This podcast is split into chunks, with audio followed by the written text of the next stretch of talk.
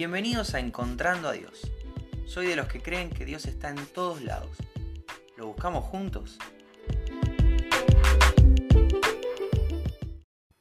Hola, ¿cómo estás? Bienvenido, bienvenida al episodio de hoy de Encontrando a Dios.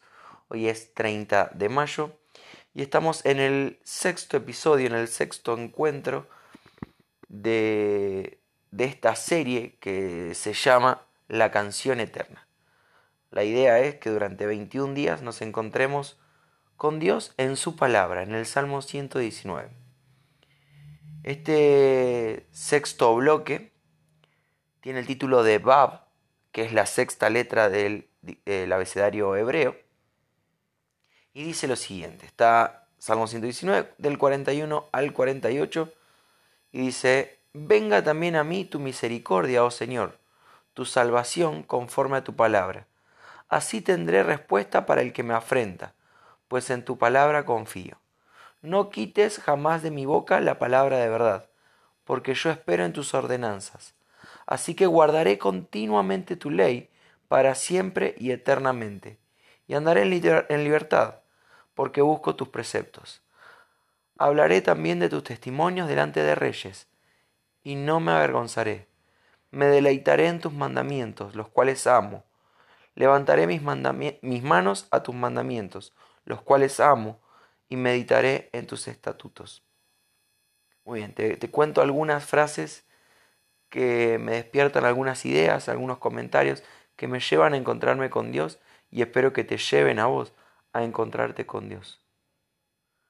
Me, me, gusta esta expresión de en tu palabra confío. Qué importante que entendamos, y, tal vez esto es un poco repetitivo, pero bueno, es, es el eje principal de esta serie, que la palabra de Dios, que la Biblia es la palabra de Dios. El salmista lo entiende y dice, en tu palabra confío. Esto que leo sé que es verdad. Que cada milagro, que cada manifestación, que cada palabra poderosa, que cada promesa es real. Es real, confío en que esto es verdad, confío en que esta es tu palabra. Si vos me decís que esto me guía a vos, yo lo sigo. Si vos me decís que en Cristo hay salvación, yo lo hago mi Señor. Si vos me decís que estás al control de todo, yo confío en tu voluntad. El salmista lo entendió. Yo confío en tu palabra. Otra, otra frase que me gusta es, no quites jamás de mi boca la palabra de verdad. No solamente confío, es lo que hablo, es lo que expreso, es lo que exteriorizo, porque eso es hablar. No quites jamás de mi boca. Quiero hablar todo el tiempo esto.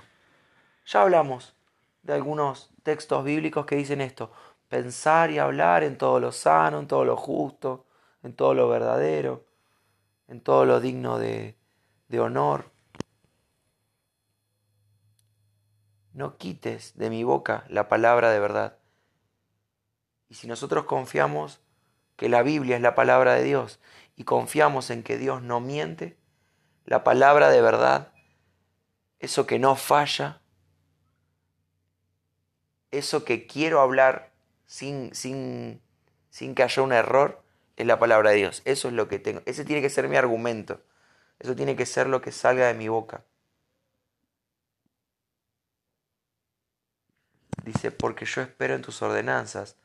Así que guardaré continuamente tu ley para siempre y eternamente, y andaré en libertad. Los hijos de Dios gozamos de libertad. No libertad para hacer cualquier cosa, la libertad de Cristo. La libertad de saber que si hoy me caigo, tengo perdón. Y ese pecado ya no me condena, porque hice a Jesús mi Señor. Porque todos mis pecados, los que hice, los que estoy haciendo y los que voy a hacer, fueron crucificados y perdonados en la cruz. Porque Cristo ya los pagó ya pagó lo que yo no podía pagar.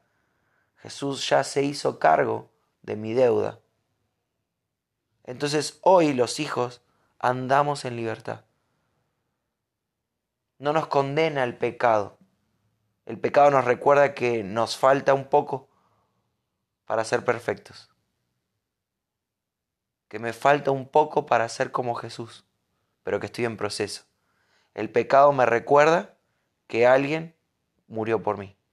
El pecado me recuerda que soy falible, pero que voy a la perfección, porque Cristo me hace perfecto. El pecado me recuerda que no tiene que ver conmigo, que tiene que ver con Jesús. Entonces el pecado ya no me condena, no me manda al infierno. El pecado me lleva a pedir perdón, me lleva a, a mejorar, me lleva a ajustar. Cuando encuentro un error, cuando encuentro un pecado, cuando encuentro una debilidad, voy a los pies de Jesús. Señor, no quiero fallarte más con esto. Señor, necesito fuerza para no ofenderte con esto o aquello. Entonces, hoy en Jesús gozamos de libertad. Esto creo que es lo, más importante, esto creo que es lo que el Señor más me marca y, con mayor énfasis te quiero compartir. Nosotros estamos viviendo solamente por Jesús y sus méritos, solamente por el sacrificio de Cristo. Estamos viviendo un periodo de gracia. La ira de Dios, porque el pecado lo enoja, ya fue vaciada sobre Jesús. Jesús, su sacrificio perfecto, aplacó la ira de Dios. Entonces hoy no hay ira para los hijos.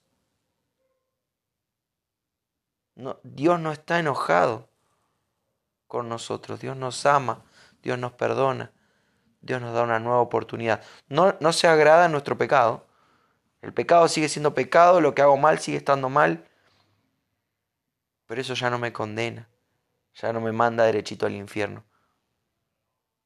Ahora el pecado me lleva a los pies de Cristo una vez más para pedir perdón, para empezar de nuevo para levantarme más fuerte, solo en Jesús.